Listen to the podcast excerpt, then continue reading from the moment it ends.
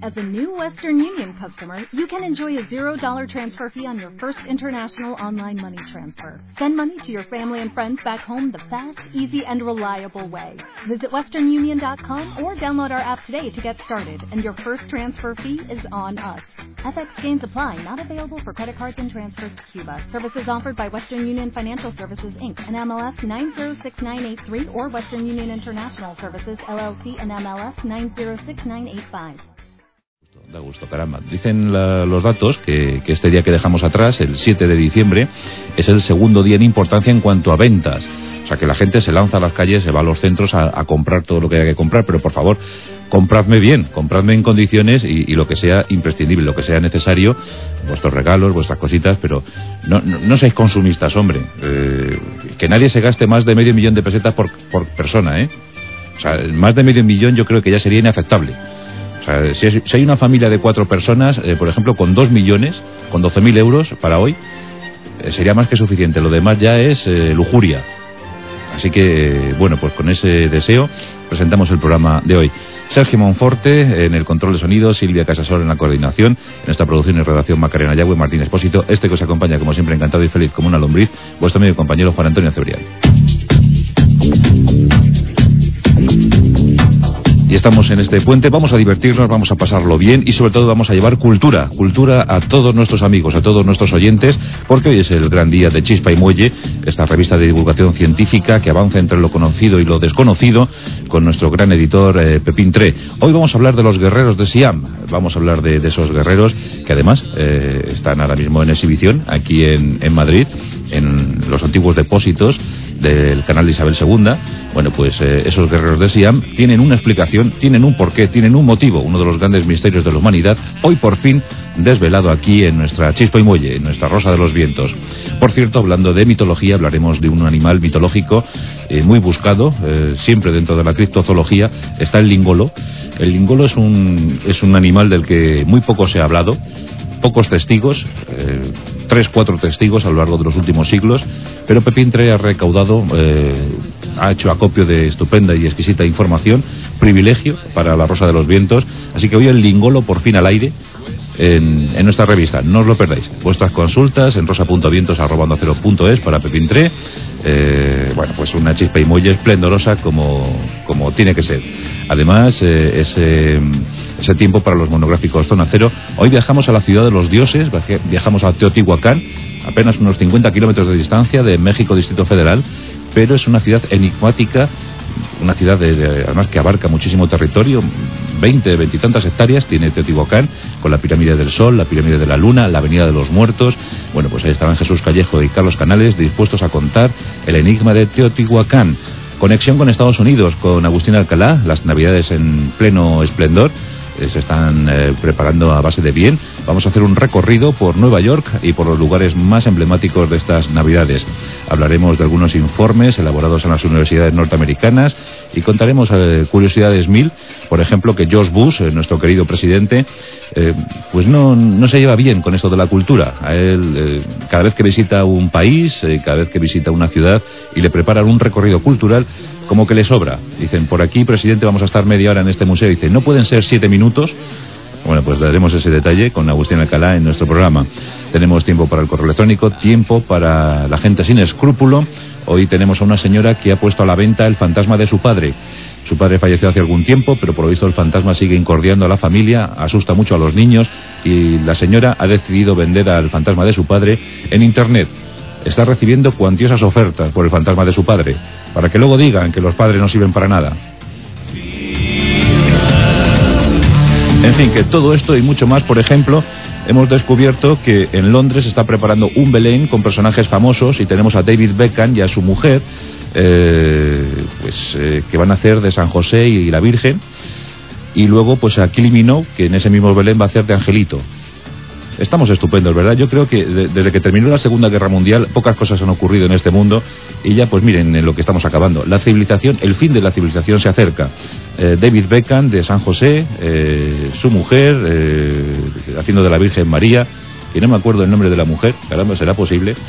Y luego Kylie Minogue haciendo de, de Angelito. ¡Qué maravilla! Hasta las 4 de la madrugada, 3 en Canarias. Anda que no van a faltar emociones. Aquí tendremos de todo. No os lo perdáis. Es La Rosa de los Vientos, es Onda Cero Radio. La Rosa de los Vientos en Onda Cero.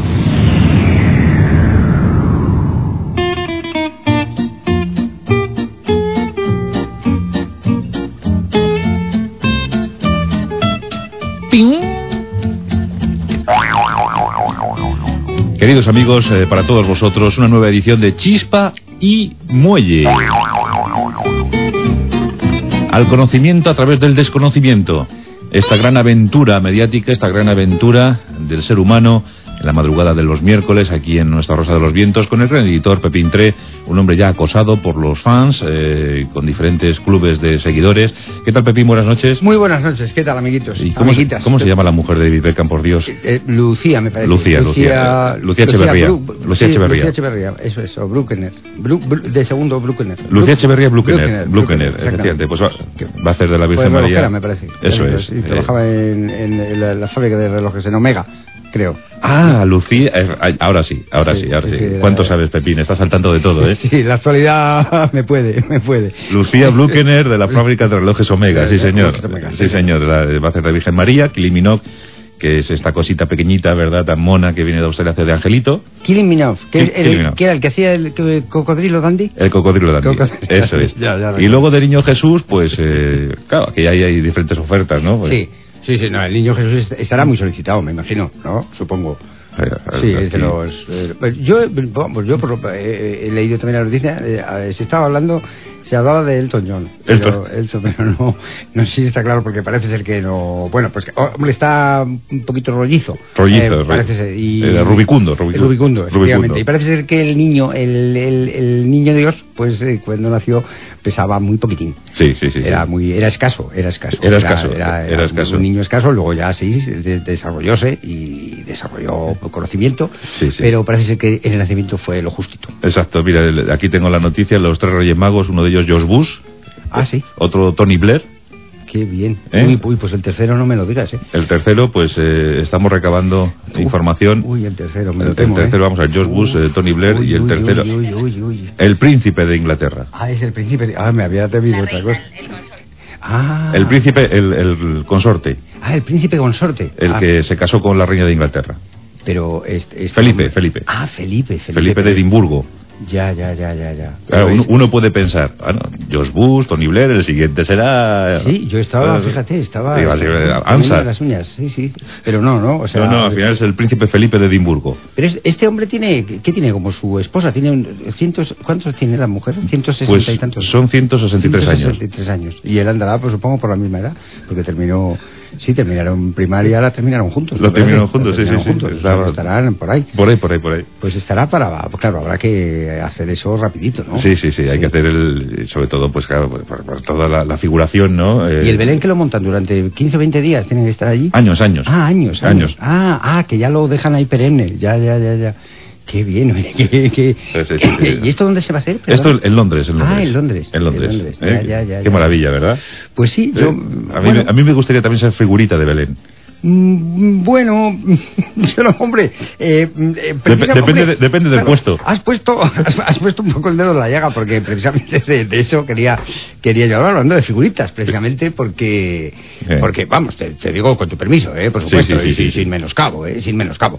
Eh, yo quería hablar hoy, eh, bueno, yo no, eh, Chispa y Muelle, que Chispa es, y Muelle, es, la publicación, la publicación. Eh, es, la, es la publicación, el ente, el ente, es el ente, el ente, el ente, exactamente, que eh, intenta, intenta por todos los medios llevar ese, ese, ese conocimiento, ese, ese, conocimiento o desconocimiento, que al fin y al cabo sabemos que es lo mismo. Es lo mismo. Es sí. esa pescadilla que se, que se, se, muerde el rabo. Que se muerde el rabo, exactamente. Bueno, o el, el, el rabo que, que, muerde las fauces. Las fauces. Las, las fauces, fauces exactamente. Ese rabo que muerde las fauces sí. de, de, de, todo, de todo volátil, o ya sea metaloide o mineral, o incluso pescadilla. Entonces. Los guerreros del Siam. Los guerreros de Siam, efectivamente. Siam, eh, esto es un, un enigma de la humanidad. Mm, hombre, ahora ya se está empezando a saber algo. Se está empezando a saber. Yo he, he estado, la verdad es que he estado visitándolo. Eh, hay, de todas maneras, hay disparidad de criterios. Sí. Hay dispar Yo he visto que hay una cierta, cierta desinformación sobre esto. Hay unos 5.000 guerreros, ¿no? Eh, a mí primero me dijeron que había 8.000, luego van bajando, sí, dicen que, es, que puede que sean menos, que sean 5.000, y yo concretamente, yo he contado 14. Con lo cual, eh, a mí las cifras no, quiero decir, no, no, no, no me casan. No pero, me casan, pero estás diciendo, Pepín, que somos víctimas de una conspiración. No, no, no, quizás no sea una conspiración, pero sí, sí que, que, que la información como tal no, no está transmitida de, de una manera fehaciente. O sea, que, que Eh, son 14 en origen. eh, que pueden ser en, en- vamos a ver es que el, al fin y al cabo te da un poquito lo mismo o sea hay una hay una cuestión en los en los guerreros Sí. eh, que luego averiguaremos que no son tal No. Eh, eh, se parecen muchísimo muchísimo o sea No, pero si dijeron que cada uno era distinto al otro. mm, es distinto en sentimientos es distinto en sentimientos o sea, se- y desde luego el comportamiento es distinto totalmente ¿eh? Sí, sí, sí, es sí, sí, totalmente sí. pero sin embargo el parecido físico es asombroso Es asombroso. o sea, tú dirías que ves uno y ya has visto a los, A los otros 8.000. otros 7.900 si es que ll- llegara a ver los 8.000. Pero estos a lo mejor es que se multiplican por espejos. Eh, bueno, y por esporas. Y por esporas. Por, las dos cosas. Tienen espo- esporas y, y espejos. O sea, que en origen bien pudieran ser 14. Lo que pasa que luego se fueron eh, Podría ser, multiplicando. podría ser, podría ser, podría ser. Pero de todas maneras, eh, vamos a ir al... Al, al, Al meollo. Al, meollo Al- de- meandro de- Al meandro, exactamente. Eh, eh, parece, ser, parece ser que estos, estos personajes, eh, que por cierto, a mí lo que me llamó la atención es la- la tranquilidad. Sí. La tranquilidad que tienen, que para... Para un guerrero, sí, no. para un guerrero, pues te parece que, que no es no es lo más apropiado. Es, es- son casi estáticos, ¿verdad? Como pasivos, pasivos. Sí, sí, sí, son pasivos, son Pasivos. pasivos. Son pasivos. Hombre, luego son dicharacheros, ¿eh? Porque la verdad es que, hombre, hay también, también, también los hay. Yo he, he podido comprobar, eh, eh, los hay oscos y los hay dicharacheros. Hay, incluso hay más de unos saltimbanqui. Eh, sí, sí, sí, sí. sí, O sea, que son- el, guerrero no, no se entrega así a la primera. No, no, no, no, no, o sea, no, no, hay que coger confianza con él. Sí, hay que estarse rato. Yo desde luego recomiendo para aquellos que vayan a ver la exposición, yo les, les aconsejaría, vamos, que, hombre, pueden hacer una primera, una primera pasada. No, ellos que hagan lo que quieran. Bueno, que hagan lo que quieran, efectivamente, porque esto es un, un programa que desde luego defiende siempre la libertad de criterio, Eso, efectivamente. eso, si tú vas a ver al guerrero, tú te quedas por allí. Pero... Exactamente, tú puedes estar o dentro o fuera, como quieras. Eso ya es una cuestión pe- personal, de criterio. Que tú quieres entrar, entras. Que quieres verlos desde fuera, puedes verlos desde fuera. Que puedes mandar a los niños con, con que, que se cuelen, incluso. Quiero decir, que no paguen entrada. También. Pues podría ser, podría, ser, podría ser. No deben, pero. No, no, bueno, deben, deben, pero no pueden. Deberían, Sí. pero no pueden. Sí. No pueden. Entonces hay un, ahí se crea un- una diáspora. Mm. Una- pero fuera, ¿eh? La famosa diáspora de Siam. La diáspora de Siam. Sí. Entonces parece ser, vamos a ver, si esto lo dejamos centradito. Eh, son mandingas. Son O ma- sea, son el, el origen de, de estos personajes eh, es una escisión Sí. de una tribu mandinga. ¿De qué época estamos hablando? Estamos hablando de final de siglo y, y principios del siguiente. Eh, entonces, estas, esta, esta tribu, la tribu de los mandingas, eh, tienen una- un, un rasgo, un rasgo que les, les caracteriza. Sí. Y es que son, eh, básicamente, eh, son eh, contratistas de obras públicas. Ellos son eh, de lo mejor que hay en ese sector. O sea, ellos Es- cu- cuando son contratados hacen un trabajo impecable. Impecable, impecable, impecable, impecable, impecable. O sea, ahí no se puede. Grandes, grandes trabajos de los mandingas, por ejemplo, las pirámides. Lo- Los mandingas hicieron las pirámides. No, ellos lo que pasa es que hicieron cierto, eh, eh, apoyaron el proyecto, apoyaron el proyecto y es más presupuestaron, pero no hubo un acuerdo. O sea, ellos en las cifras, las cifras son, son extraordinarias, Sí, sí, porque sí. saben ajustarse, saben ajustarse en el tiempo también, porque eh, en- en- precisamente en las pirámides hubo un problema de tiempo. O sea, les- al firmar el contrato de obra, eh, dijeron, claro, lo- lógicamente los faraones, al saber que tienen una vida limitada, dijeron, ¿en qué tiempo mm, podemos ¿De qué tiempo estamos ¿De- hablando? ¿De qué tiempo estamos hablando? Efectivamente. Entonces los mandingas dijeron, pero hombre, esto, claro, esto tal y como usted lo quiere, ¿en qué acabado lo quiere? Dice, en principio, acabado me da un poquito lo mismo. O sea, yo voy a, lo que quiero que el interior, el interior quede bien, quede pulidito, que el material sea, amplio, sea de primera. lacadito, bien. Sí, sí, sí, bien, bien. Y la, la verdad es que esta gente es muy meticulosa, son muy puntillosos en, Sí, en sí, su sí, trabajo. Y, y el acabado es perfecto, perfecto. Tienen que sanear. Ellos lo que hacen es siempre que antes sanean. Siempre se, se comentó, Pepín, que los mandingas no llegaron a, a cabo alguna pirámide por el problema del estucado, ¿no? Que, que no se ponían de acuerdo en el presupuesto. Y en el color, Y el el color. color, el color sobre todo, porque porque había había faraones que tenían un criterio pues quizá mm, más eh, más merengue, podemos decir merengue en el sentido Merengue. eh, eran tenían un gusto más más cursi. Bien. El, el mandinga es el mandinga es Recio, es, recio. es- es- recio, efectivamente, es, es una tribu que vive vive de una manera natural, lógicamente vive vive vive siempre suspendida. Ellos nunca tocan el suelo. No. Ellos ellos eh, Viven en palafitos. en Em, sí, bueno, eh, e, ellos en sí mismos son parásitos a través de, las, de, sus uñas.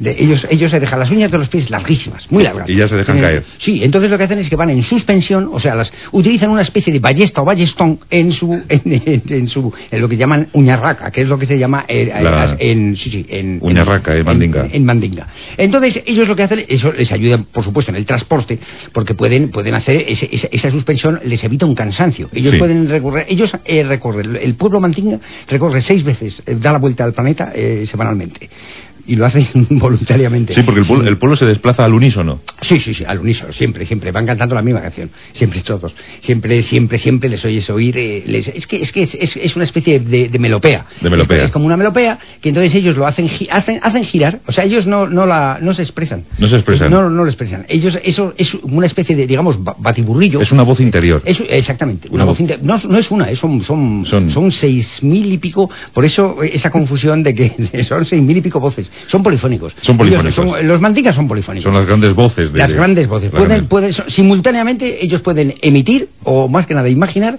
6.000 voces eh, por, por, por centímetro cuadrado. ¿Y cómo, ¿Y cómo recibieron el encargo de crear los guerreros de Siam? Pues no, ellos no crearon. Los, lo, que pasa es que los, los, los, mandingas lo que fueron allí es a contratar lo de la Gran Muralla. O sea, les, les hablaron que, que estaba la, en la dinastía Ming, estaba la Ming y, la, Mon. La Mon. los Mong eran más tacaños monje cuando le, presentaron el presupuesto dijo, esto, esto, no va a ninguna parte. Así no hacemos muralla ni nada. Exactamente, así no hacemos muralla. A, esto habrá que recortar, habrá que ver un poquito de dónde lo hacemos. Entonces los mandigas, como digo, precisos en, su presupuesto, dijeron, bueno, pues se puede, hombre, se puede quitar, se puede... A ver, si vamos a tener aquí lo mismo que con las pirámides. Sí, efectivamente, claro, porque, hombre, menos mal que ahí eh, el, carácter oriental es distinto. El tiempo, mm, quiero decir, casi se la... Es que voy a decir una... Sí, sí, sí, ya. por, por, el carácter oriental. Sí, sí, el carácter oriental. El carácter oriental. el emperador estaba ahí sentado, ¿verdad? Les da un poquito lo mismo. Les dice, esto va a durar 6.000 años. Dicen, pues, pues me parece bien. Aquí tenemos, me parece bien. ¿eh? En, contraposición ¿eh? a, la, impaciencia de los faraones. Efectivamente, efectivamente. El, Oriente y Occidente, además, eh, en eso se ha caracterizado siempre por, por esa, esa diferencia. Bueno, y se ven los relojes. O sea, cuando la marca Piaget lanzó los relojes para Oriente, no tenían 12 horas. ¿No? No, no, no, no. O sea, tú cualquier reloj oriental que tú puedas ver tiene, tiene 426 horas. al día. Entonces eso lo hacen de manera que el tiempo lo miden de una forma totalmente distinta. y además lo miden en, en, distintas gradaciones. ¿eh? o sea, no, no va por... por, por no, tú no, nunca verás en un reloj oriental con 18 grados, por ejemplo, a vapor. Eso no lo dicen nunca. Eso, eso está muy mal visto allí. Muy mal visto. Porque es, es, la impaciencia que denota la materialidad. Eso es. el, el, el, hombre cuando, cuando se aferra a la materia eh, tiene impaciencia. Eh, le crea una especie de ansiedad que eso hace que la, la, la, molécula, la que tenemos aquí la muñeca, la que hace el giro, ah, la... Cuando gira, la que permite el giro de la muñeca, la, molécula rotor, la rotor, la rotor, la rotor, la rotor. Entonces esa, cuando le pones un reloj con menos horas, lo que hace es que se, se constriñe, se constriñe, se decelera. sí, y salen unas púas y entonces te, te, arranca toda la vena, la aorta y todo. y, es un drama. Sí, sí, es un, eso, no, lo que no lo consiente un emperador. Es un emperador sí no lo consiente para su pueblo. Claro, por eso el emperador contrató alegremente, ¿no? A los mandingas. Mon no, pero Men, Mi, sí, Min, sí. Mi, dijo, sí. sí, pues sí me interesa esta obra. Entonces, poneos, poneos. Exactamente, y se pusieron, sí, sí, se pusieron. Entonces estaban, en, está, bueno, pues se, pusieron a sus labores y eh, resultó que eh, es que siempre aparece el mismo.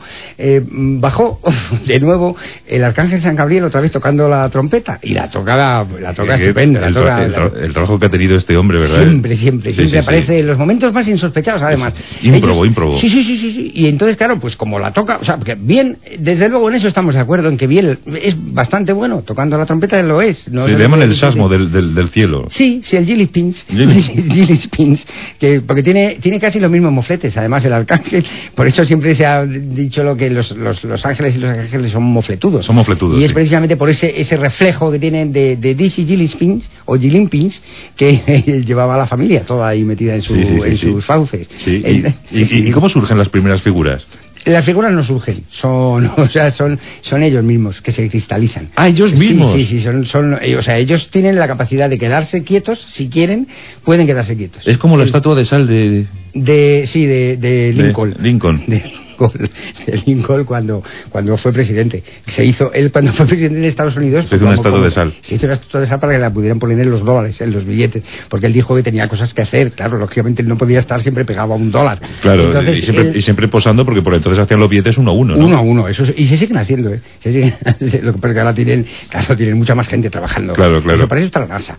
La NASA tiene una tornillería, o sea, eso se hace a tornillo. El dólar se atornilla en las cuatro esquinas, va, eso va atornillado, bueno, va con alcayata. Se pone alcayata y entonces luego con un imán se pasa seis veces por la distinta, por la policromía. entonces, con seis pasadas, seis pasadas con, la, con las alcayatas y esos seis empleados ya sale un, un dólar. Sale un dólar eh, y menos de una hora. Pero esto, claro, esto en el siglo XIX no era posible. No era posible, no era Entonces era el presidente posando todo el día para hacer los dólares. Entonces Lincoln sí, Lincoln eh, puso a su mujer en sal, la, la, en salmuera, lo que se llamaba. En salmuera, sí. Sí, que era, es, como, la, como los arenques. Los arenques. Como los, o sea, quiero decir, no es, no es con esto hacer un símil de, de, Josefina Lincoln eh, con, un arenque. Pero sí utilizaron el mismo sistema, porque era el sistema industrial, era el sistema que se, utilizaba siempre. O sea, si querías una cierta solidez, galvanizabas, y si no, ponías en salmuera. Entonces, había parte, fíjate, esto es curioso, porque el, Nelson, el almirante Nelson, perdió, perdió la batalla de, los cien hijos de San Luis precisamente por eso, por, por poner en salmuera a más de, a más de uno. A más de uno, en concreto a 100.000, ¿no? Sí, a, los 100.000 hijos, hijos, que eran también muy parecidos. parecían muchísimo a los, a, los, guerreros. Yo por eso pensaba que a lo mejor eran hermanos.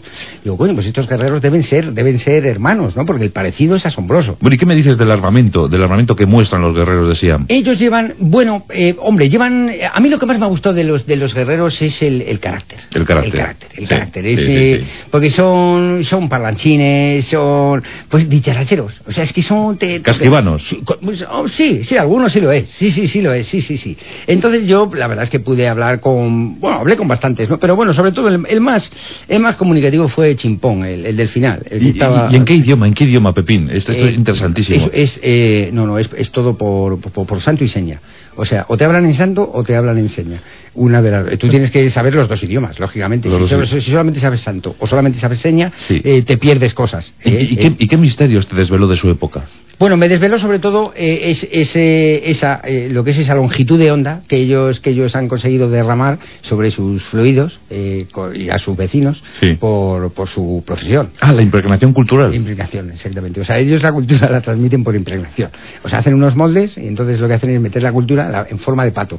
La, meten en son como los, como los niños, con los cubitos en la ah, arena. Sí, sí, sí, con los moldes, se hace como la arena. O sea, es, es, natural, es que su vida es natural. Y van transmitiendo de esa manera. Sí, van transmitiendo, meten la, o sea, hacen cultura, la dividen entre grupos, cultura 1, cultura 2 y cultura 3. Entonces la una la meten en, un molde de pato. La cultura 2 es ya más de... castillo. sí, es castillo pequeño, castillo no murciano, sino pequeño, desde, que es más diminuto. Y, luego ya la cultura 3 que va en un bicéfalo. Y entonces eso, eh, con eso ya pues son capaces de transmitir su conocimiento a cualquier parte del planeta.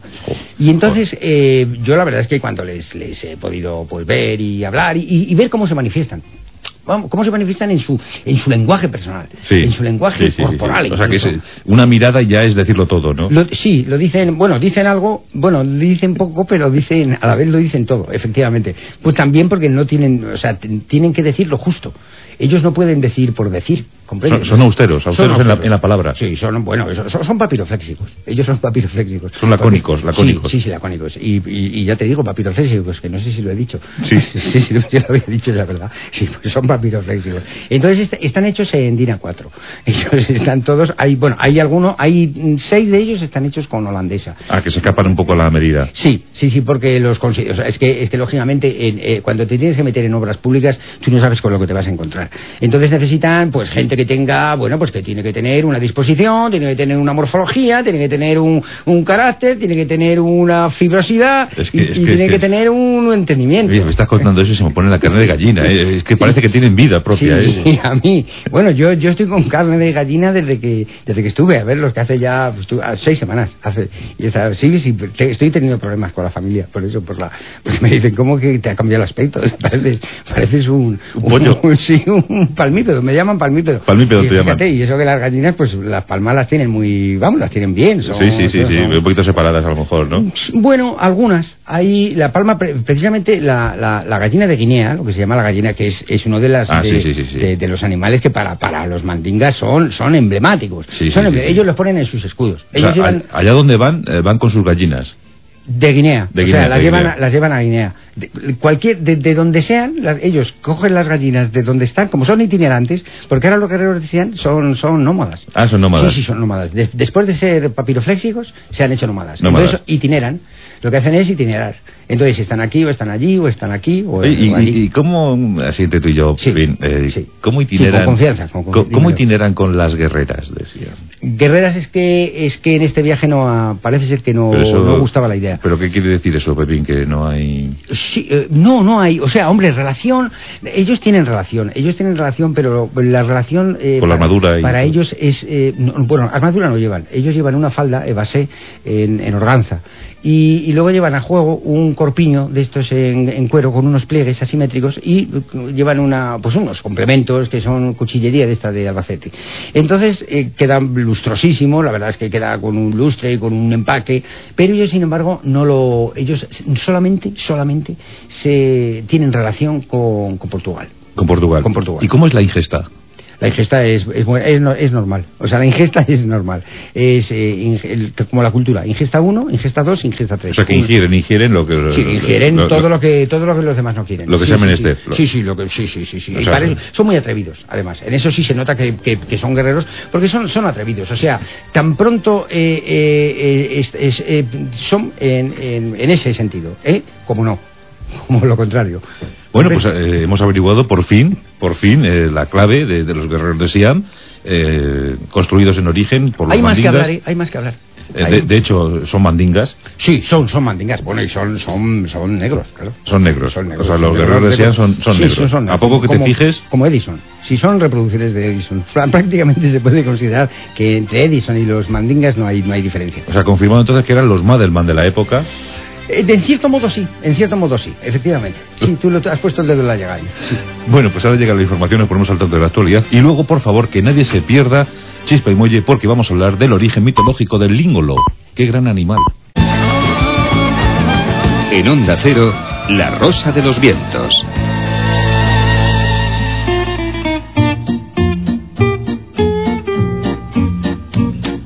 Seguimos instalados en la consternación eh, después de haber, haber, eh, averiguado las cosas tremendas que, que rodearon a los guerreros de Siam. ¿Cómo sufrieron esos hombres, verdad? Sí, sí, sí. ¿Cómo Sí. sufrieron hasta que los lograron meter en el molde? eh? Pues, Efectivamente, y, y bueno, y hasta que ellos eh, han conseguido tener una identidad propia. Sí, sí, sí, Porque sí. ten en cuenta que, que ellos estaban eh, un poco a expensas de, de lo que pudiera dictar el, el Senado. Porque el, el Senado tenía... El Senado tenía- Ming. El, el Senado Ming, claro, Senado claro, Ming, naturalmente. Tenía, tenía la facultad de poder, poder eh, hacerles que fueran o no fueran. Entonces, claro, ellos querían ser, Querían ser. pero el Senado decía, pues podéis ser o incluso a lo mejor no sois. Y entonces, claro, cuando ellos oían eh, eh, semejante sentencia, pues eh, se alborotaban. Entonces les salen unas... Quizá por eso venga el mito, el mito de, de- de los guerreros, porque ellos no llegaron, no llegaron a, a guerrear nunca, entre otras cosas porque se quedaron sordos por la trompeta del arcángel, entonces claro, no oían nunca al enemigo. Eh, y eso es, eso para un guerrero es una desventaja manifiesta, Eso- manifiesta, eso manifiesta. inmoviliza. Y sí, sí, sí, sí, es que te, te cohibe, te, te coarta, te coarta. Entonces, eh, ellos, eh, lógicamente, lo que hicieron fue meterse bajo tierra. Ellos llegaron a. Ellos, el, el magma, el magma lo tienen ellos como, como digamos, como su, su Como- materia prima. Como esencia. Sí, es, es su, sí, es como el Chanel número 5. O sea, son ma- magmáticos. Son magmáticos, Magmáticos. son magmáticos. Y se les puede incluso eh, considerar, fíjate, que son, que son físicos y metafísicos. O sea, pertenecen a la fisicidad y a la metafisicidad. Tan pronto son fisicidad como... Son metafisicidad. Sí, es así, es así. Es, es un- hombre, se nota por las chispas, porque ellos cuando, eh, lógicamente... Hay roces, hay roces. Claro, hay roce, efe- efectivamente. La, la diferencia que hay entre, entre la fisicidad y la metafisicidad es ese, ese el chisporroteo. La fricción. Que técnicamente se llama, exactamente, fricción o chisporroteo. O Que es, chisporroteo. es, es, es, es lo mismo, eso lo- ya lo dijo Bauer. Entonces, eh, cuando Bauer aplicaba el, el, el chisporroteo el interior, porque no es lo mismo chisporroteo, lógicamente, si tú estás en un medio en el que, en el que hay una, una, una gradación de oxígeno X, la que sea, X, que me da, eso me da lo mismo. A mí el oxígeno me da lo mismo. Es despreciable. Es despreciable, efectivamente. Yo me quedo con el hidrógeno. Entonces, el, el hecho, cada uno tiene sus gustos. Eh, yo el oxígeno, yo lo quitaba. Yo, no, yo prescindía, prescindía de, oxígeno. Un poco como, como dijo Wegner. Werner.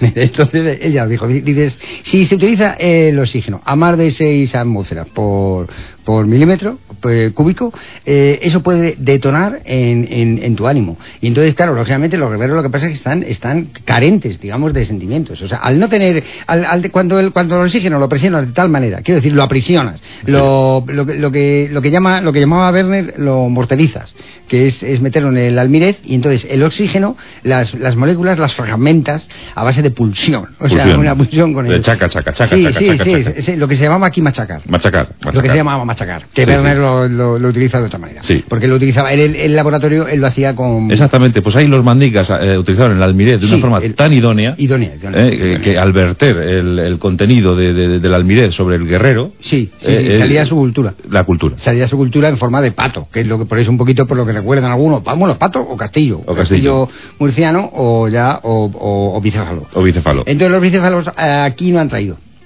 No han traído bicéfalos, porque parece ser que tienen un precio diferente, tienen un... Ellos, ellos trabajan en distintas condiciones. Sí. Entonces, cuando, cuando son trabajos... Aquí, aquí tenían un problema de... de- parece ser, hay, hay algunos de ellos, algunos de ellos que cuando se enteraron el sitio en el que se iba a estar la exposición, pues tenían eh, eh, cierto, cierto reparo, cierto reparo, Sí. porque tienen, eh, hay más de cuatro mil y pico, tienen, son reumáticos. Entonces, claro, dijeron, en un tipo de, de exposición como esta, que puede haber un, un, un- un cierto pozo un, eh, húmedo, un humus, lo que se llama Humus, humus, humus, humus. humus.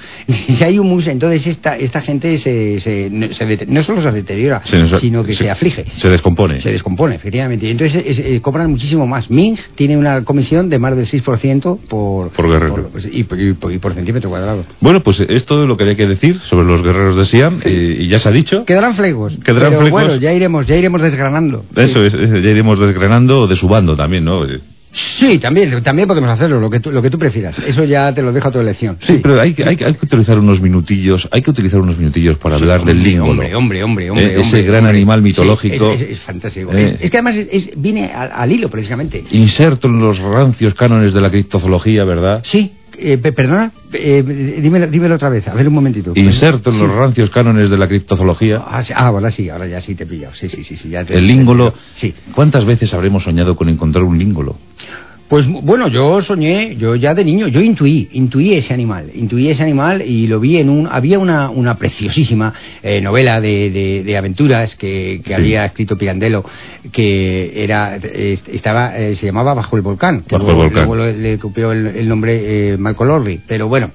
El título era el mismo, pero la- no tenía nada que ver el- el- la forma en que trataban el volcán. Era otra cosa, otra no, cosa. Era, era un volcán aerostático de estos que, como el Cepelín, Como el era un volcán que era capaz de, de elevarse. Iti- eleva- Itinerar, itinerar. Sí, sí, itinerar, itinerar. Entonces sobrevolaba, podía sobrevolar. Entonces, concretamente en esta novela, es cuando surge, cuando yo mm, escucho. En, en la novela aparecía como Metoneque, que es el, es el mismo, es un seudónimo, que utiliza el, el, língolo o lingolo, que de las dos maneras es correcto. Lingolo. Y, lingolo. Y, y también se le conoce como Metoneque. Entonces, esto, y precisamente digo que viene al hilo porque los mandingas lo utilizan como su animal de transporte y carga. Es, Ah. es, es un, es un animal prodigioso. Es un animal que está este, lleva, eh, o sea, es- tiene una me- la mitad del, del propio animal es nécora y la otra mitad es barbitúrico, es barbitúrico y redoxón. Entonces lo, lo lleva todo junto. O O sea, que es un animal completísimo. es un animal muy completo, muy completo. Sí, hombre, si se le confundió con el ferrocarril durante muchos años, cuando habla- hablaban del chemin de fer, era, estaban hablando del metoneque, sin saberlo, sin conocerlo, hasta que ya el, el, el- el marqués de Batislav pues, fue el que lo aclaró. Dijo, no, no, no. El, el chemin de fer es una cosa, lo mismo que la Tour Eiffel es también otra cosa, y, y, y, por ejemplo, el canal de Suez es otra cosa distinta. Es otra cosa, ¿no? Son tres cosas, por supuesto que hay cosas en, en- en la vida, en el mundo hay, hay infinidad, incluso se ha llegado a decir, de cosas de distintas, cosas, sí, pero sí, que sí. puedan corresponderse. Unas sí se corresponden, otras no se corresponden. El canal de Suez tiene alguna correspondencia con Metoneque, o el... Bueno, tiene correspondencia con Metoleque y con Plaza Castilla también. Eh, sí, bueno, sí, claro, en, el Nuevo Ministerio. Nuevo Ministerio. Pero por favor, es, verdad, es verdad. No confundir el canal de Suez eh, con la Torre Eiffel. Naturalmente, es que son... Es que la gente tiende a enseguida... Sí, a meterlo todo en el mismo saco. todo, y no, hay, no hay por qué. Cada cosa tiene sus características, tiene, tiene sus cosas. Y luego además que nos va a hacer... esa variedad nos va a hacer disfrutar mucho más. Porque si, si todo estuviera en el mismo saco, pues tú ibas, visitabas ese saco y lo habías visto todo. de esta manera no. Te queda esa, esa, esa posibilidad de ir en un estado de semiflotación. Y ampliar, y ampliar. Y amplías, naturalmente, claro que sí. ¿Y el língolo entonces, eh, eh, cuál es su principal virtud? Virtudes no tiene, virtudes, este animal virtudes no, no tiene, no está, no está concebido, no está concebido para tener virtudes. Tiene, tiene características. Ah, características. Sí, características tiene, pero virtudes como tal ah, no, se le ha, no se le ha visto ninguna. Pues vamos a entrar en, la idiosincrasia. eso sí. Idiosincrasia. Eso, sí tiene, sí, la idiosincrasia. Idiosincrasia. Sí, idiosincrasia tiene bastante porque se, la, se la dio precisamente el, digamos un poco el, el, el, el tótem de los, de los mandingas, que era Rusco. Rusco, se llamaba era el, dios Rusco, el, dios, Rusco, dios Rusco. Entonces eh, tiene eh, este este mm, también lo representan de una manera de una manera animalesca, porque es un es un saurio que tiene pies de, princesa y luego la cola es de ratón. Entonces, eh, este, este animal... Los mandingas veneran a Rusco, ¿eh? sí, sí, lo veneran. Bueno, lo llevan grabado, lo llevan grabado en las nalgas. Todos los... Es, es una manera también de distinguir al mandinga de, por ejemplo, de, de, un neoyorquino. De un neoyorquino o, de, los movembe, que son los... Sí, los, los, movembe también. también o sea, tú coges a un, a un mandinga, le, das la vuelta, le subes eh, el S bueno, no hace falta, porque ellos no... Ellos, ellos eh, es una tribu que se considera intemperie. Es una, es una tribu libre, libre con un concepto, por supuesto, totalmente distinto de lo que es el, adorno, de lo que es la vestimenta, incluso de la, de la moral. Eh, ellos tienen una moral propia que la llevan en, la llevan intrínseca, la llevan en las fosas nasales. Ellos tienen, eh, tienen dos morales, una por fosa. la moral de la moral izquierda, de la fosa izquierda, y la moral de la derecha. Entonces lo que hacen es que la complementan cuando se dejan crecer el pelo, que es en una especie de canchas o crenchas o crunchas, que lo llaman de las tres maneras, o, o cronchas. O, crinchas. O, crinchas, que también lo llaman así, en primavera. Eso lo, eso lo llaman desde marzo. Desde marzo a octubre son crinchas. Son crinchas. Y luego ya a partir de octubre hasta, hasta lo que ellos llaman el, el, invierno. El, advenimiento. Sí, el advenimiento del invierno, entonces son cronchas. Y entonces, cuando indistintamente, cuando se dejan crecer las cronchas o las, o las crinchas, pues entonces lo que hacen es que esos, ese, ese, esos filos, esos filamentos, se pueden considerar filamentos o estambres, esos se penetran por las, por las fosas nasales y entonces le cambia la moral. O sea, tienen un sentido de una de moralidad en un sentido o en otro. O, sea, es, una etnia reversible. Una etnia reversible. Reversible. Es una etnia reversible. Y con Rusku siempre grabado en las nalgas. Siempre, siempre, siempre. Siempre para no olvidar. Ellos tienen, bueno, aparte que llevan una información, que es precisamente por lo que luego el, el, el, metoneque, o, también... O língolo. o lingolo. de todas maneras es correcto. Eh, eh, reconocen, eh, es una manera también de reconocer a ese animal. Porque ellos llevan una especie de mapa, no solamente de reconocerle, sino saber qué, qué tipo de, de, pastoreo eh, han de hacer con este precioso animal. ¿Para qué sirve el língolo entonces? ¿Para transporte? ¿Para, para alimentación? Se utiliza de, las dos maneras. Primero lo transportan y luego se lo comen. Entonces lo hacen y luego también hay veces que son viceversicos. Porque entonces hay veces que primero se lo comen y luego lo transportan. Luego lo transportan. Lo transportan ya eh, dentro de lo que de lo que pertenece el, la intimidad la intimidad del mandinga. el, el mandinga defiende la intimidad absolutamente. Intimidad que para ellos es el estómago. Efectivamente, el esófago. El esófago. El, língolo, permanece incrustado en el esófago. En el esófago. Y luego ya sale y entonces es capaz de llevarse las poblaciones, como son nómadas, son, ya te digo, itinerantes, pues entonces lo que hacen es que transportan las poblaciones. Ellos tienen poblaciones enormes. Los mandingas han llegado a tener poblaciones de casi 600.000 habitantes. y además construyen todo en vertical. ¿Y se desplazan a la vez? Se sí, sí, claro. Gracias a los lingolos, que son los que ellos, ellos lo llevan. O sea, ellos son, digamos, portaestandartes, dicho de alguna manera, aunque no se corresponda con la realidad, pero lo que hacen es que eh, lo, lo, lo, lo, mimetizan. O sea, tú sabes que viene una población mandinga porque los lingolos van al frente. No, no, no, no, no, no, al frente no van nunca, nunca, nunca. No, no, no. Ah, o sea, son pacifistas. sí, son pacifistas, ellos van, sí, no, no, ellos van, ellos van siempre, o sea, lo que ellos llaman la retaguardia, la vanguardia de la retaguardia que es el, punto medio. El punto medio. Entonces ellos se sitúan ahí y lo que hacen es que precisamente sirven de frontera. O sea, ellos, ellos establecen los territorios de una manera fronteriza. Entonces, donde, donde está el, el, el lingolo, ya se sabe que como tiene, el mandinga tiene esa doble moral, pues puede ser el, el de aquí a la derecha es el, el territorio que pertenecerá a nuestros hijos y a nuestros antepasados. Ah, o sea, que, el lingolo lo que establece es un glacis protector. Eh, perdona. sí, sí, Una- bueno, sí, se puede decir. Una, fron- una frontera defensiva. Sí, una- sí, sí, sí, eso, sí, eso es, yo lo decía con otras palabras, pero sí, es así, es una, exactamente, es una frontera, es como, es como cartón de este, de este acanalado, o sea, llevan cartón acanalado, entonces lo que hacen es que ponen, ponen ahí un, o sea, ponen el cartón acanalado y luego un batiscafo, Un batiscafo. y entonces a partir de ahí ya saben que ese territorio es de, de los De- mandingas, de, la moralidad A o de la moralidad B, Sí. y entonces lo hacen todo junto, ellos lo hacen en común, ¿eh? porque es un pueblo comunitario. ¿Y, y cuándo se interesa la ciencia por el, por el lingolo o lingolo? Pues después de la primera comunión. Según científico que toma la primera comunión, lo primero que piensa ya es en el lingolo. Efectivamente. Eh. Va con. Es, es una característica. Perdona, es, que, es, que me, es que recuerdo estas cosas. Ay, Hoy- es, que, es, que- una emoción, ¿verdad? Imagínate todos los científicos vestidos, ¿verdad?, de almirante, eh, acercándose al territorio mandinga, ¿verdad? Sí, es- eso, eso está, está pintado precisamente. Eso lo, eso lo pintó el Bosco. Lo pintó el Bosco. Y, y la verdad es que fue. Con el breviario, ¿verdad? Sí, con el breviario. sí, con el breviario. Y ha quedado eso, quedado para la posteridad, efectivamente. Y entonces, Bueno. esto, esto claro que parece que, que, que es, que es jocoso, ¿verdad? Porque, Sí. lo, porque lo es, porque Sí, tiene, sí, tiene una parte, una parte, parte, una parte jocosa. hil- hilarante. Es, es- sí, que es, es que lo lleva el propio animal. Por eso, claro, virtudes como tal no tiene. No pero tiene sin embargo, sí tiene un gracejo, que es lo que, lo que contagia y lo que, lo que da que, que este pueblo sea feliz. El pueblo, el pueblo mandinga es muy feliz. En cuanto ves un metoneque, o língolo, o língolo, es que es que pasa como con los fiordos noruegos, que es que te ríes porque te tienes que reír. O sea, es algo que es intrínseco, va, es, va con la vida, va con la vida, es, Oye, es- es el devenir. ¿Y los lingolos eh, son ordeñados?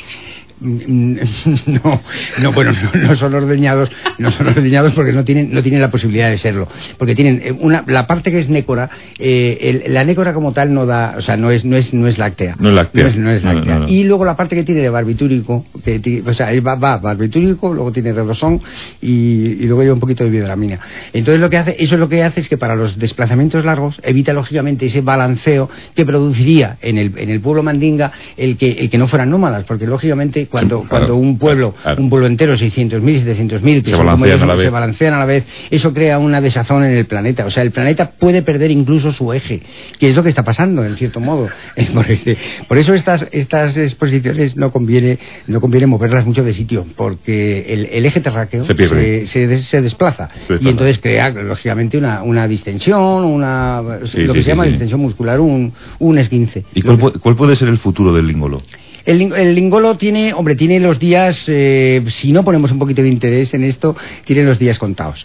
Tiene los días contados porque en ahora mismo, en la actualidad, mm, solamente en, el sitio que, nosotros les tenemos localizados y, lógicamente los mandingas les, les cuidan, pero claro, solamente lo hacen ellos. Y eh, tenemos ahí Ahí me parece que hay eh, 11 millones en, en- en el territorio, pero claro, el territorio mandinga es pequeño, Sí. es pequeño en proporción al resto del planeta. En el resto del planeta se calcula, eh, tampoco se calcula que habrá unos 1.500, eh, 2.000 millones de, de animales de este, de este tipo. 2.000 Eso, millones de lingolos. 2.000 millones de lingolos. A poquito, a poquito que no se les preste atención, esto se va de las manos, esto se va de las manos. Es, a- es así. Esa es la cruda realidad. ¿verdad? Es así, es así, Bueno, pues ya es, lo, hay que decirlo. es lo que queríamos denunciar eh, con respecto al lingolo. Apenas quedan 2.000 millones de ejemplares en todo el mundo. Si no ponemos... Quizá in- 3.000, quizá, quizá, pero ya a lo mejor estoy siendo generoso. ¿Tres mil millones? sí, tres mil millones, sí. Sí, sí, la verdad que... Hombre, había estudios que incluso dicen, no, hombre, podrían ser eh, incluso once mil millones, pero vamos, a mí, a mí ya eso me parece que es un estudio muy poco riguroso. No, no, no, no, eh, yo creo que son muy optimistas, ¿eh? Yo creo que sí, yo creo que es también por intentar evitar, es un poquito ponerle, ponerle esa veladura a esa información para decir, hombre, claro, ya si son once mil millones, pues eso posiblemente no, no esté la situación tan delicada. En cambio, si son dos o tres mil millones, pues ya sí que te preocupas. Claro, claro, y es, y es para preocuparse. Sí. Bueno, pues eh, Chispa y Muelle, como siempre, informando, como siempre, divulgando, y nuestros oyentes con un montón, un montón de, dudas. Macarena Yagüe, buenas noches. Hola, buenas noches. Una pregunta para Pepín Tre. Sí, pues tenemos una de Jorge de Santiago. Hombre, Que dice, ¿qué hay de cierto en el rumor de que Gengis Khan y Chus Lampreave intentaron hace dos años hacerse los dueños de Microsoft mediante una OPA hostil? Pues yo he oído algo, ¿eh? la verdad es que he oído algo. Vamos, lo había oído, curiosamente lo había oído de, de, Chus. algo comentó, algo comentó. Sí, porque lo, lo, lo, dijo.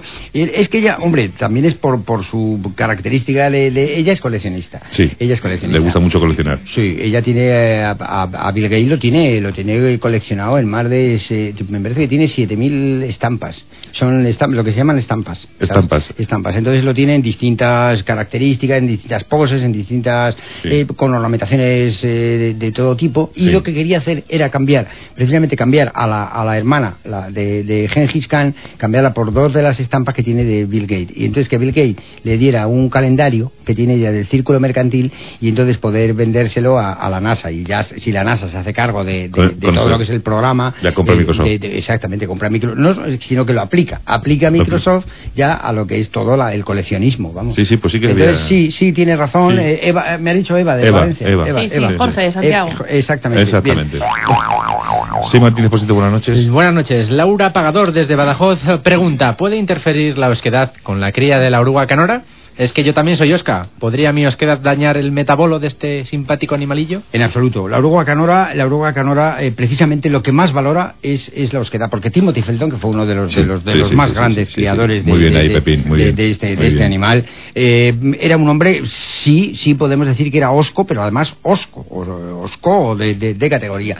Y sin embargo, las orugas canoras, cuando cada vez que, perciben la osquedad en un humano, ellas baten sus... Eh, tienen las, las orugas canoras no olvidemos que tienen 300 eh, patas atrás y, dos delante. Entonces baten las dos de adelante y las 300 patas de atrás las dejan en un, en un, en un, silencio absoluto y entonces esa es la demostración, un poco la pleitesía que, rinde este animal a esa, a esa seriedad, que para ellas no se os queda, es esa seriedad, ese rigor que tiene su cuidador cuando es capaz de, con todos sus seres queridos, transportarla a unos sentimientos que les son afines. Sí. bueno, pues tenemos a Carlos Ayala que dice, se me plantea una duda sobre las caras de Belmez. Si las manchas de las caras son realmente horchatoplastias de chufa, ¿cuál es la razón por la que se produzcan ahí y no en Valencia? Eso siempre se lo pues, preguntó, ¿verdad? Pues, pues tiene razón. Eso, eso se lo pregunté yo al autor de la escala de Belmez. creo que era don, don Rodrigo Díaz de Vivar. Sí, sí, sí, sí. Rodrigo Díaz de Vivar, sí, sí, Fue el primero que se interesó. Fue el primero que lo, tiene, lo, tuvo patentado. Y entonces él, él dijo que era porque no era, no era territorio. En principio no era un territorio cristiano. Luego ya sí, luego ya, después de la reconquista ya eso se, no, puede Ya, pero ya dio, pereza. Claro, porque si ya lo tienes ahí, lo tienes instalado y eso tienes ahí, pues tu membrete y tienes ya una dirección. ¿Para qué lo vas a mover? Pues naturalmente, no, no crean más que problemas. O sea, fue por eso simplemente. Sí, sí, sí, sí. dice Jinete, según la historia, Jeremías fue el gran llorón por su famoso llanto de los 40 días y sus 40 noches. Como tiene un nieto a punto de llorar en este siglo, mi pregunta es, ¿es conveniente invertir mi dinero en una fábrica de paraguas? Bueno, bueno, bueno, bueno, aquí, aquí nos han puesto en un brete. Bueno, aquí nos han puesto en un brete. Aquí nos han puesto en un brete. La fábrica. Sí, la fábrica de, es de, de la fábrica de paraguas de Simeón, me estoy sí, hablando, Sí, la de Simeón. de Simeón. De Simeón. Hombre, eh, yo, yo creo que Simeón ha cambiado mucho a lo largo de los años. ¿Eh? O sea, Simeón empezó siendo... Cuidado con lo que dices, Pepín. Pepín, cuidado con lo que dices. Mire tus palabras, no, Pepín. No, no, pero es que hay que decirlo, quiero decir, y más ante, ante de, claro, esta coyuntura que te preguntan sí, Simón empezó, empezó siendo un hombre oscuro, Cuidado, Pepín. Un hombre oscuro, cuidado, Pepín. Oscuro, Pepín era, no, era oscuro. Pero sin embargo, ahora eh, yo creo que eh, se ha, ha, ido abriéndose, A la, se ha ido abriendo a la humanidad. Este hombre acompañó, Simeón concretamente, cuando en la época que llevaba, acompañó a, a Limber en su su vuelo, en este vuelo que hizo nocturno, que hizo de París, Nueva York, Nueva York, París. En dos horas. Y en Dakar. Y, y exactamente, lo hizo en, en, seis horas. Entonces, o en dos, dos horas seis. Dos horas, seis. Dos horas o seis. Dos, horas seis. Entonces, eh, Simeón vio, cambió su perspectiva, su, su, su manera de entender el, el, el, mundo y sus pompas. Entonces se quedó con las pompas y vendió, vendió el mundo. Entonces, una vez que, que, has vendido el mundo, ¿para qué necesitas eh, una fábrica de paraguas si ya tienes las pompas? Entonces, yo desde luego recomiendo a este joven, ¿quién es? Eh, Alberto, me has dicho, ¿no? Alberto, Alberto de, de, Cuenca. ah, de Cuenca. Alberto de Cuenca. Yo creo que no, yo creo que no. Eh, o sea, reconstruye, reconstruye tu vida, pero a partir de esto. Eh, te quiero felicitar, Pepín, porque has manejado perfectamente esta situación, ¿eh? yo, creo que, yo, creo que, sí, yo creo que sí. A ver, Macarena. Oinar, que dice ser José de Valencia para los amigos, dice lo siguiente. Afirma usted que la chufa es porosa. ¿Sería aventurado afirmar que la chufa se halla, por tanto, entre los componentes esenciales del universo? Sí, señor. Sí, señor. Sí, señor. Por fin, por fin veo que, que, que sirve, que sí, sirve. Sí, sí, naturalmente, cuando estamos hablando de hormigón y, y, cuando estamos hablando de piedra pómez y cuando estamos hablando de metacrilato, en el fondo no estamos haciendo más que uno, un, un, un, digamos, un desbloqueo de una materia prima. La materia prima, efectivamente, es la chufa, pero por eso, eso quiero decir, la, porque la chufa está, está implícita en cualquiera de los... De, el oro, ya cuando, cuando, cuando, cuando midas... Cuando partes cuando, el oro... Exactamente, cuando, cuando, cuando midas cambió el oro por los tubos de escape, lo hizo a través de la, de la, de la chufa. De la chufa. De la chufa, de la porque chufa. era un material. Ese es, es, el material, es un poco la piedra filosofal. Sí, sí, es, sí, es Lo, que, lo, que, lo que todo buscador intenta buscar y, y, y unos encuentran, desde luego, y otros no. Pero en este caso sí, tienes la razón absoluta. El universo es, es claro que sí, que es horchata. Y la última. Víctor Echegaray, desde Barcelona, dice: Al cruzar un palmípedo lentejero con una arcallada provocadora de puntas de cabeza plana, mediante osmosis, ¿sería atrevido irse de gira con lo que salga?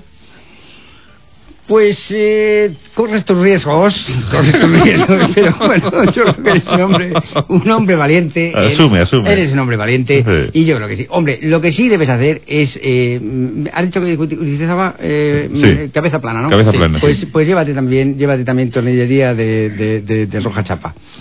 Sí, y con, y, y con eso, con eso cualquier problema, cualquier, Contrarrestas, cualquier ¿eh? avatar, cualquier avatar que pudiera surgirte en tu, en tu excursión queda perfectamente equilibrado. O sea, creas un equilibrio Sí, rosca chapa, rosca plana, ¿eh? y, y por supuesto las alcayatas a su libre albedrío. y las alcachofas, por si acaso, Sí, ¿eh? sí, sí, sí, sí, sí, sí. Muy bien, mi querido Pepín Tre, eh, inmenso, ¿eh? Hombre, eh, Inmenso. esto, esto cada vez se pone, se pone difícil, ¿eh? Se Sí, pone sí, difícil sí, sí, porque sí, la pero me alegra muchísimo porque la atención y el, el- la dedicación y el estudio, además que se demuestra con todo esto, a Por mí fin, me, me- por fin. me- sí, sí, me Por tiene fin. muy satisfecho. Por muy fin, satisfecho. Chispa y Muelle está, está calando, está calando. Voy a regalar llaveros.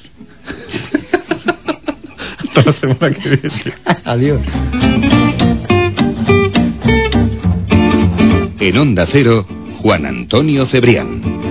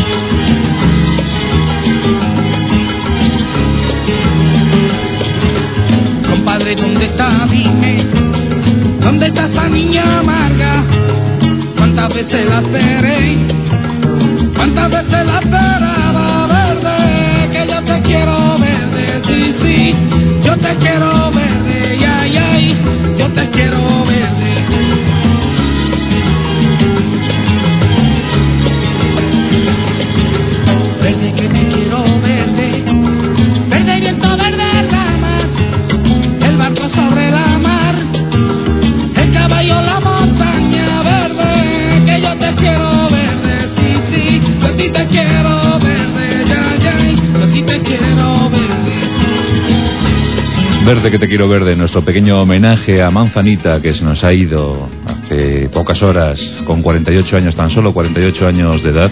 Lo que pasa es que lleva toda la vida de artista, toda la vida ilustrándonos, hablándonos, contándonos ese sentimiento gitano.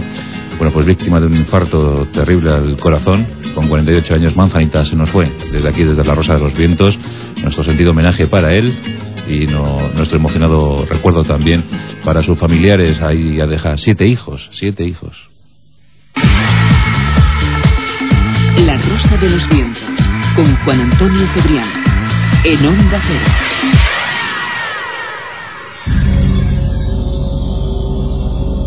La Zona Cero. Es tiempo para nuestros monográficos Zona Cero con un asunto apasionante. Vamos a hablar eh, de un lugar auténtico de poder. En él eh, moraron unos habitantes eh, muy curiosos, con unos cultos eh, ancestrales todavía por, por explorar, todavía por analizar. Me refiero, por supuesto, a Teotihuacán, la ciudad, la morada de los dioses. Aquí tengo a Carlos Canales. ¿Qué tal, Carlos? Buenas noches. Hola, buenas noches. Que estás hecho todo un sumo sacerdote de la pirámide del Sol, ¿eh? Sí, aquí estoy con mi cuchillo obsidiana listo ya. y aquí tengo a Jesús Callejo. ¿Qué tal? Buenas noches. ¿Qué tal? Muy buenas noches. Estás aquí custodiando la entrada a la ciudad. Eh, te veo muy muy imponente, ¿eh? Sí, sí, con dos calaveras, una en cada mano. Con dos calaveras, una en cada mano. bueno, pues Teotihuacán, una de esas referencias obligadas si hablamos de misterio, Jesús. Pues sí, claro, además ya el nombre, eso de la ciudad de los dioses, yo creo que nos pone sobre la pista. En lengua nahual significa realmente es la ciudad donde los hombres se convertían en dioses, o más resumidamente la ciudad de los dioses. Vamos a ubicarla para nuestros oyentes. Estamos en el continente americano, estamos, Estamos- en una cultura precolombina. ¿Qué territorio es? Es, pues mira, estamos a 50 kilómetros al, nor- al noreste del Distrito Federal de México. Tan solo a 50 kilómetros. A 50 kilómetros O sea, al como, noreste. como, como el Escorial, como Madrid. Lo tenemos ahí muy cerquita, a tiro de piedra.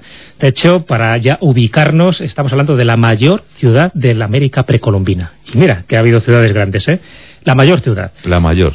la mayor. Era colosal, de hecho, lo que se ha excavado hasta ahora ya es imponente, porque estamos hablando de 23 kilómetros cuadrados, pero posiblemente abarcara muchas más cosas, ¿no? Son habitantes unos cuantos, ¿no? Pues sí, eh, parece que tuvo en sus mejores momentos 200.000 habitantes, que fue en la época de esplendor de, de Teotihuacán, lo cual hablar de 200.000 habitantes en aquella época es hablar de mucho, ¿no? Y estamos hablando de un recinto sagrado, pero un recinto que tiene también unas ubicaciones como muy estudiadas, con unas orientaciones astronómicas muy detalladas.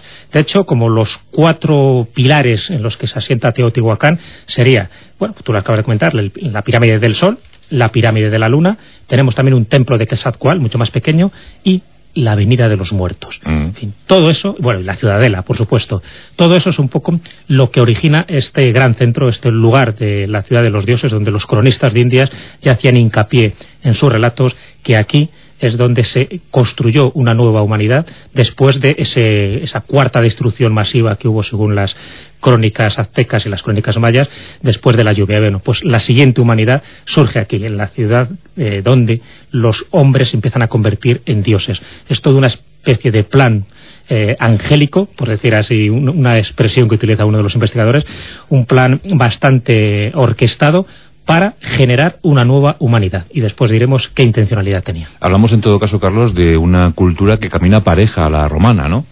Prácticamente igual. De hecho, el- las grandes, los gran- dos grandes monumentos, las pirámides del Sol y de la Luna, eh, comenzaron a construirse, según las dataciones más antiguas, en torno al año 200 antes de Jesucristo, es decir, en plena guerra, al final de la Segunda Guerra Púnica, para hacernos una idea.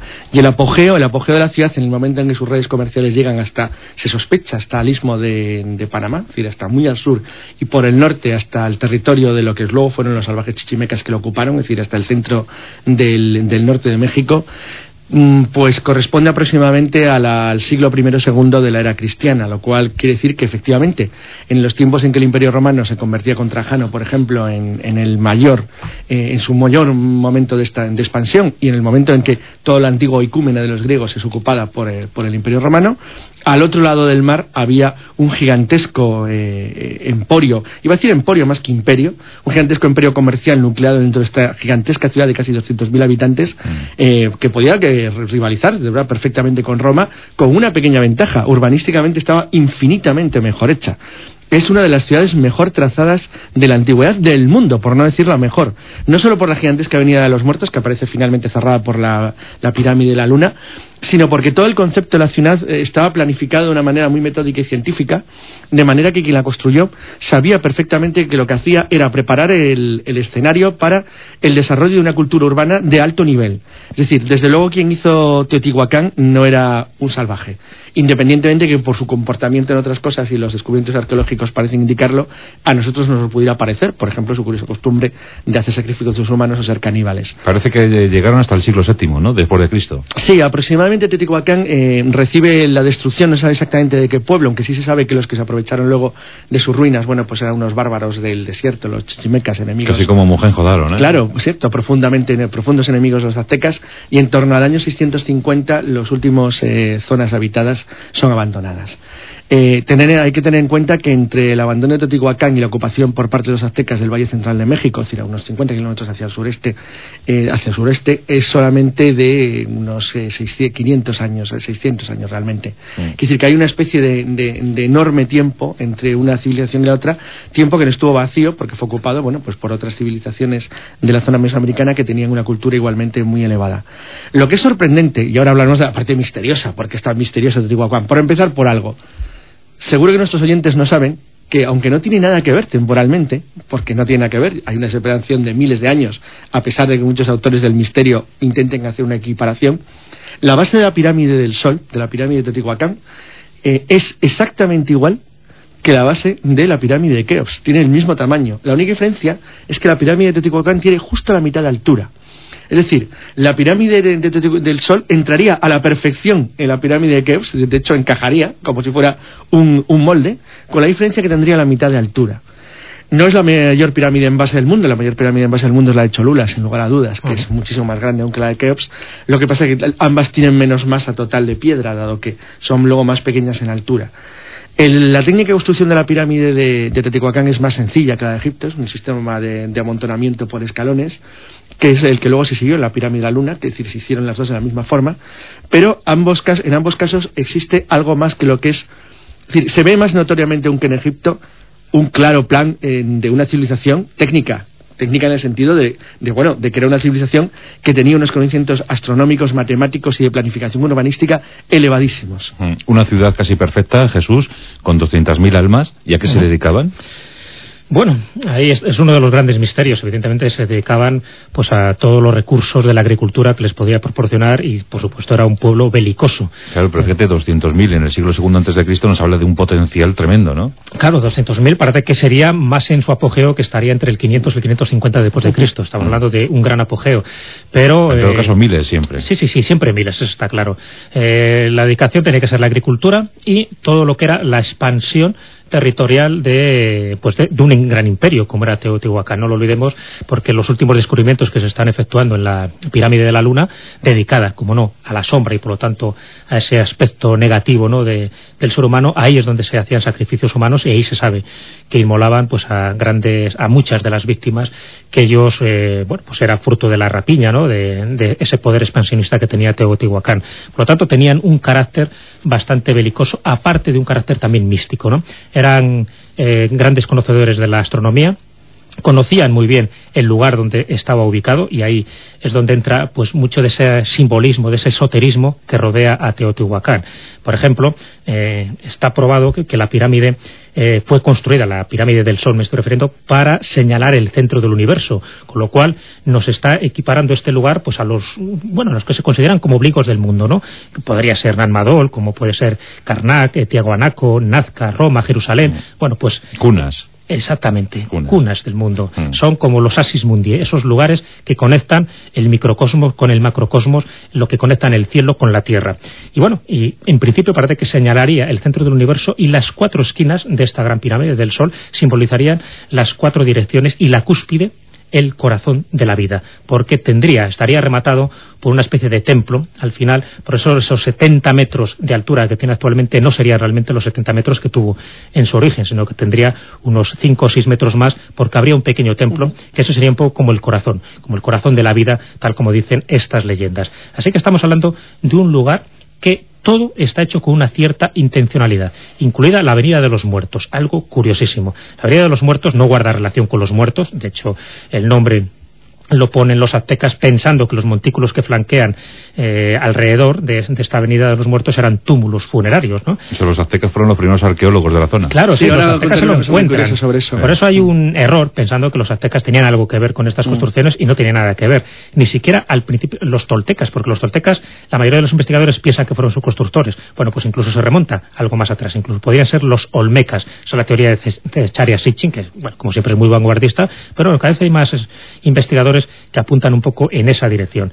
Así que esa Avenida de los Muertos, desde un punto de vista simbólico, lo que en realidad comunica es el cielo, que estaría representado por las pirámides del Sol y de la Luna, con la Tierra, que estaría representada por la ciudadela.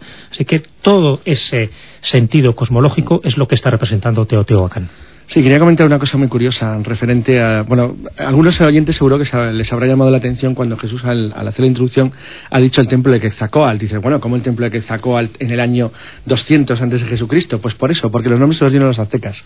Los españoles los heredan de los aztecas porque cuando los españoles ocupan eh, la zona del Valle Central de México y se adentran hacia el norte, avanzando hacia lo que es el territorio chichimeca, que eran los bárbaros, por decir una manera, si lo tendríamos que comparar con el Imperio Romano, los bárbaros estaban más allá de la civilización en el norte, ellos se encuentran lugares que ya eh, están ocupados por gentes de habla náhuatl, es decir, por gentes que hablan el lenguaje de los aztecas, un idioma que por cierto se conserva y muy hablado en México.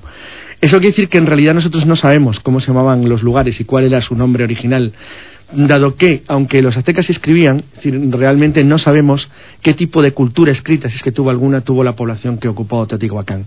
Es interesante Sitchin en, en un aspecto, dentro de su fantasía, a mí me parece excesivamente atrevido, pero... Sí, pues habíamos podido hablar de los toltecas, ¿no? Claro, pero dice una cosa referente a los, a los olmecas que, mm, bueno, y a los toltecas, en general a todos los pueblos antiguos de México, que a mí me llama la atención porque a veces las, aventuras opiniones de Sitchin, cuando las, cuando las ves con calma dices, bueno, pues lo mismo este tipo está diciendo algo que puede tener razón. Y es que sostiene la existencia de, bueno, un tipo de civilización africana. Si dice que los representantes, los antiguos dioses olmecas que se conservan, representan cabezas de negros, no cabezas de, de, americanos o, de europeos. Cosa que curiosamente cuando los ves dices, pues hombre, la verdad es que tiene razón. Rasgos negroides. Los rasgos son claramente conexión afroamericana, ¿no? Sí, sí, sí, mantiene una conexión afroamericana. Bueno, él, él, la mantiene de una manera disparatadísima, muy divertida por otro lado, que le sigue, que yo sepa solo Alford, ¿no? Ha seguido su disparata teoría en ese sentido. Sí, bueno, pero es que Alford plagia. Pero, claro, pero, pero realmente a mí me llama la atención porque, claro, cuando ves las estatuas dices, bueno, pues la verdad es que será una tontería. Un enigma literario, Jesús. ¿eh? será, será una tontería lo que está diciendo este hombre, pero, joder, la verdad es que parece, parece que esto, parece un negro. Mm. Y es, es, cierto. No, lo, lo, que sí que es verdad es que los, los, cuando los españoles llegan a, a, a Tenochtitlán, todo lo que se sabe sobre Teotihuacán es ya una leyenda. Es una leyenda de hace miles de años, por lo tanto.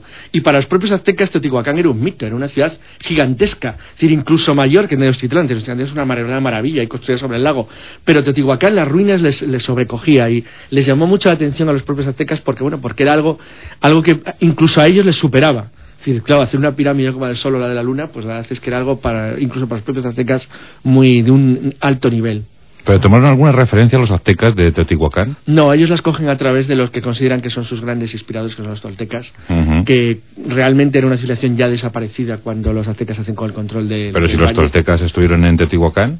Eh, sí, pero no se sabe si son los realmente los constructores o es un pueblo anterior. Si realmente todo da indicar que es un pueblo anterior y al cual no podemos asignar un nombre en concreto, pero lo que pasa es que los toltecas son los grandes creadores de la civilización general de Mesoamérica, es decir, son los que transmiten a todos lados y que los que recogen la herencia maya principalmente. Hmm. es una cuestión de cronología. Claro, de claro, hablando del 200 antes de Cristo, tiene que ser los toltecas. Pero, pero probablemente anteriores tienen que ser los olmecas, claro. Claro, pero podría ser... Realmente los arqueólogos no se ponen de acuerdo. Oficialmente en cualquier guía Oficialmente se atribuye a los toltecas, claro, exactamente. Pero porque la mayoría que fijárselo a alguien. Es que no, pero porque no tienen más remedio. Pero yo sigo pensando que no está tan clara la afiliación tolteca no, de la ciudad. sería anterior, eso claro. O sea, que a lo mejor no tanto como dice Sitchkin. No, claro, él lo ubica en, el año 1400 antes de Cristo. Ahí se, remonta muchísimo más, ¿no? Estamos casi hablando de la época de Troya, ¿eh? Claro. Igual, lo cual no quiere decir que en esa época ya había civilización en Mesoamérica y había pirámides, ¿eh? Mm.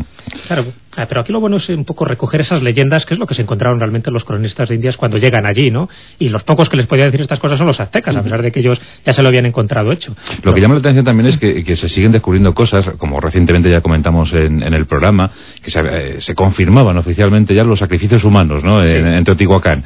Totalmente, eh, además. Hemos tenido que esperar al siglo XXI para que se confirmara oficialmente. Algo que ya se sabía, por eso digo que si realmente hiciéramos caso a las leyendas, ahí nos estaban suministrando una cantidad de información mm. que ya nos decían que la de la Luna en concreto, precisamente era el lugar donde se hacían estos sacrificios humanos, donde se habían encontrado túneles subterráneos, en fin, cavernas siempre con un carácter iniciático, pero también muy ritual y muy eh, eh, encaminado ¿no? a lo mm. que es lo funerario. Sin embargo, la del Sol es todo lo contrario, precisamente ahí se hacían otro tipo de sacrificios más orientados a la vida, ¿no? Por eso, ese, esa cosmovisión que tiene Teotihuacán tan fascinante para todos. ¿Y cómo es la ciudadela? Bueno, la ciudadela es esa eh, parte que representa la, tierra, por decirlo así, ¿no? O sea, mm, diferenciándolo de lo que es el cielo, como decíamos que era la pirámide de la luna y la pirámide del sol. Bueno, pues eh, cuando hablamos de esta avenida de los muertos, que tiene actualmente eh, kilómetro y medio de longitud, digo actualmente porque parece ser que llegó a tener ocho kilómetros, o sea, que estamos hablando de algo importantísimo. Bueno, pues esta avenida de los muertos, que tiene 45 metros de ancho, es la que atraviesa la ciudadela. La ciudadela es un gran recinto cuadrado de 640 metros de lado y en el lado oriental de esta ciudadela es donde se alza el templo de Quetzalcoatl, que es una pirámide escalonada de seis plantas, posterior en tiempo a la pirámide de la Luna y del Sol, pero que guarda una similitud curiosa, hasta el punto de que, bueno, ya hay bastantes investigadores que han intentado hacer orientaciones astronómicas, al igual que han hecho con la meseta de Gizeh, con las tres pirámides, pues algo, han hecho con estas pirámides también de la Luna, del Sol y la de Quetzalcoatl. Desde mi punto de vista, bueno, pues son estimaciones como muy, muy sacadas de contexto, ¿no? Porque intentan buscar orientaciones con las Pléyades y cosas así, ¿no? Pero claro, teniendo en cuenta que no son de la misma época las tres pirámides, pues cualquier similitud que queramos hacer, en principio encaja, depende de la constelación que tengamos, tomemos por referencia, ¿no? por preguntar algo, ¿qué dijo Daniken de...? bueno, Daniken dijo que eran los extraterrestres. claro, que va a decir. ¿Os extraña? qué fijación, ¿eh? Sí, una verdadera obsesión ya. Pero bueno, fíjate lo que os decía, si hacemos caso a las leyendas, una leyenda nos da un poco también esa pista de lo cosmológico que tenía este, este enclave. ¿no? Eh, Juan de Torquemada, por ejemplo, recoge tradiciones nahuales donde se dice que el dios, eh, el rey dios Quetzalcoatl, dio las instrucciones precisas para edificar este complejo piramidal de Teotihuacán, cuya función simbólica, ya lo especifican estas leyendas, parecía ser la de convertir a los hombres en dioses y la de marcar, ojo, el movimiento de las Pléyades. Esto es importante. importante ¿Por qué? Este era un proceso que era controlado por unos misteriosos compañeros de Quetzalcoatl, como así se refieren estas viejas tradiciones, que eh, en el fondo eran los que conocían los secretos del universo. Entonces, para que se recordara exactamente de dónde procedían sus dioses y para que tuvieran siempre esa conexión cósmica y divina, es por lo que se creó esta ciudad de los dioses, Teotihuacán. Y por eso, algunos investigadores piensan que las Pleiades tienen mucho que ver con este, estas orientaciones en función de este eje que marca bueno, pues la Avenida de los Muertos. Eso, bueno, la orientación a las Pleiades además luego es una tradición en otras zonas de, de la América Central y de Mesoamérica en general la causa no se sabe. Sí se, conoce el calendario azteca y la obsesión de los aztecas por el, por el movimiento de precesión y por el, el, ritmo de los 52 años cada 52 años teóricamente el mundo comenzaba de nuevo, es decir, bueno, había una especie de, de renovación general. Es, es, muy posible, es muy posible que los fundamentos de la, de la religión de los aztecas sí tuvieran su origen en civilizaciones más antiguas del ámbito de América, de la misma zona en la que luego ellos se asentaron al venir desde el norte. ¿Por qué? Pues por una razón, es decir, porque prácticamente ocurre igual en todos los lados del mundo. Es decir, las religiones son mucho más largas en el tiempo que las civilizaciones incluso. Es decir, aunque formen parte de su núcleo y su esencia, son sustituidas por eh, formas de gobierno, por reinos o por pueblos distintos que sin embargo la religión sí la mantienen como lío de continuidad. Eh, si nosotros dijéramos ahora cuál es la institución más antigua todas que en España, pues sin duda alguna es la Iglesia Católica. Tiene dos mil años. ¿Y qué, pasó con los supervivientes de Teotihuacán? No lo sabemos. Lo único que sabemos es que hubo violencia y destrucción. Es decir, en torno al año 650 la, ciudad fue destruida de una manera violenta. También les habrá llamado también la atención a los oyentes o a los que sean aficionados a la historia de América Central y de México, que en general el sistema de fortificación de las ciudades americanas se alejaba mucho a lo que era común en la isla del mundo, es decir, en, en Asia o en, o en Europa. ¿Por qué? Pues porque la guerra tenía una enorme manera, forma ritual, un componente ritual muy, muy intenso, de manera que la forma del planteamiento de, los combates era otro, dado que el objetivo principal era el obtener gente para comerla, para proteínas.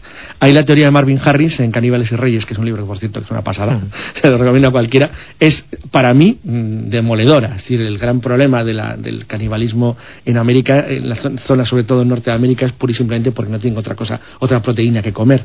Entonces, eso hacía que, los, periodos de destrucción o de violencia estuvieran enmarcados en un tipo de guerras rituales muy diferentes a lo que ocurría, por ejemplo, en Europa. La, claro, ¿qué, hacen los historiadores ahora? Le echan la culpa a los chichimecas, un pueblo bárbaro salvaje que vivía en los desiertos del norte, del centro y norte de México, y a los que se le echa la culpa de todas las depredaciones que hubo en el lugar. Lo que pasa es que da la sensación de que los chichimecas se apoderaron de una especie de territorio vacío, o acabaron de destruir algo que ya estaba muy dañado. Las eh, excavaciones arqueológicas más modernas han determinado que en torno a Teotihuacán había como un glacis, o sea, una especie de terreno Mm, donde había una estructura de vida muy parecida a las villas del Imperio Romano, es decir, comunidades campesinas en torno a casas muy ricas donde los señores dominaban un territorio en el cual se cultivaba pues maíz, determinado tipo de, alimentos que luego se exportaban al, gigantesco mercado que era la ciudad, que a su vez hacía, hacía de centro de intercambio comercial con regiones mucho más lejanas. La verdad es que lo que parece muy claro es que había una especie de poderosa casta sacerdotal que eh, era la que en cierto modo vinculada a esa obsesión que tenían todos los pueblos del México antiguo por el, por el tiempo y por el espacio, estaban permanentemente obsesionados con seguir en una cierta mecánica celeste que era la que guiaba todos sus pasos y ritmos en la vida. Bueno, pues hoy nos hemos dado un paseíto por Teotihuacán, uno de los lugares de poder más interesantes del planeta Tierra. A escasos 50 kilómetros de, México, Distrito Federal, se encuentra este enclave de 23 kilómetros cuadrados por el momento, que se sigue excavando, se sigue investigando y seguro, seguro que habrá muchas más sorpresas que comentaremos en sucesivos programas. Bueno, pues por Teotihuacán hemos estado. Gracias, Jesús Callejo. De nada. Ahí te vas eh, vestido de sumo sacerdote. Qué maravilla, qué guapo es Jesús, ¿eh? Cuando se viste de sumo sacerdote está en plenitud. y, tú, Carlos, pues... Hombre, salvo eh, ese, ese, hueso que le traes a la nariz. Y, tú te vas ahora directo a la pirámide de la luna, Carlos. Sí, sí, mira mi corazón aquí palpitando todavía. En Onda Cero, Juan Antonio Cebrián.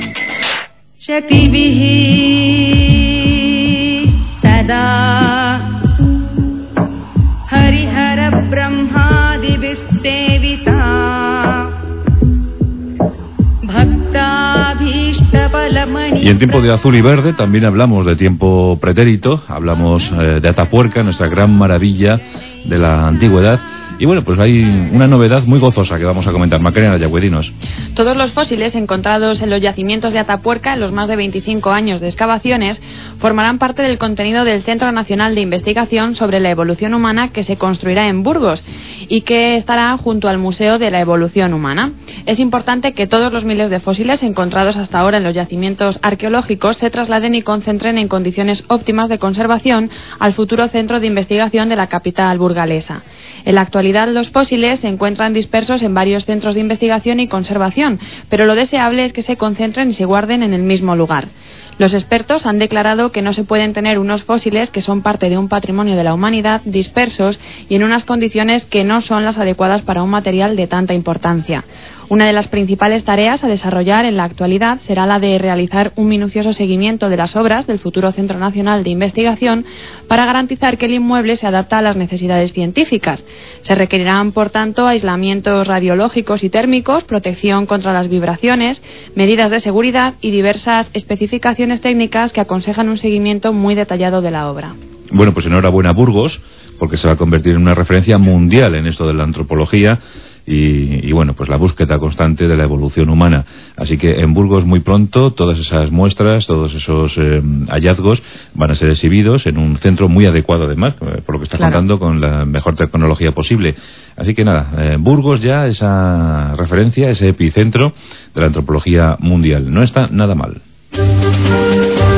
Bueno, y en la siguiente hora, Macarena, eh, hay que estar muy atentos porque tenemos una nueva canción dedicada a la Rosa de los Vientos. ¿Pero qué me estás contando, Juan? Hombre, nuestro querido y entrañable Ramón, el oso. El oso, uy, qué miedo. Se le llaman en el, en el ambiente. ¿eh? ¿Por qué será?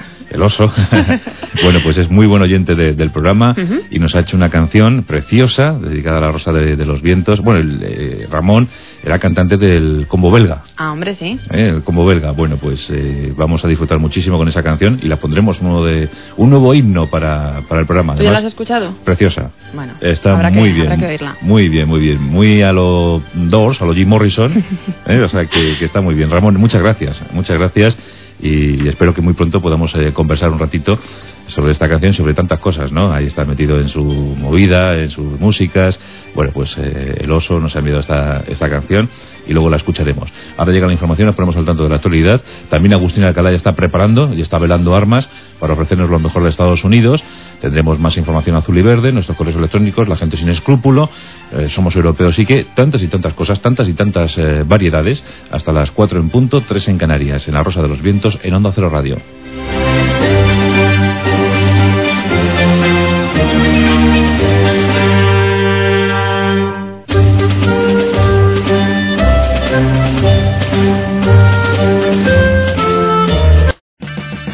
O'Reilly Auto Parts puede ayudarte a encontrar un taller mecánico cerca de ti. Para más información, llama a tu tienda O'Reilly Auto Parts o visita oreillyauto.com. Oh, oh, oh,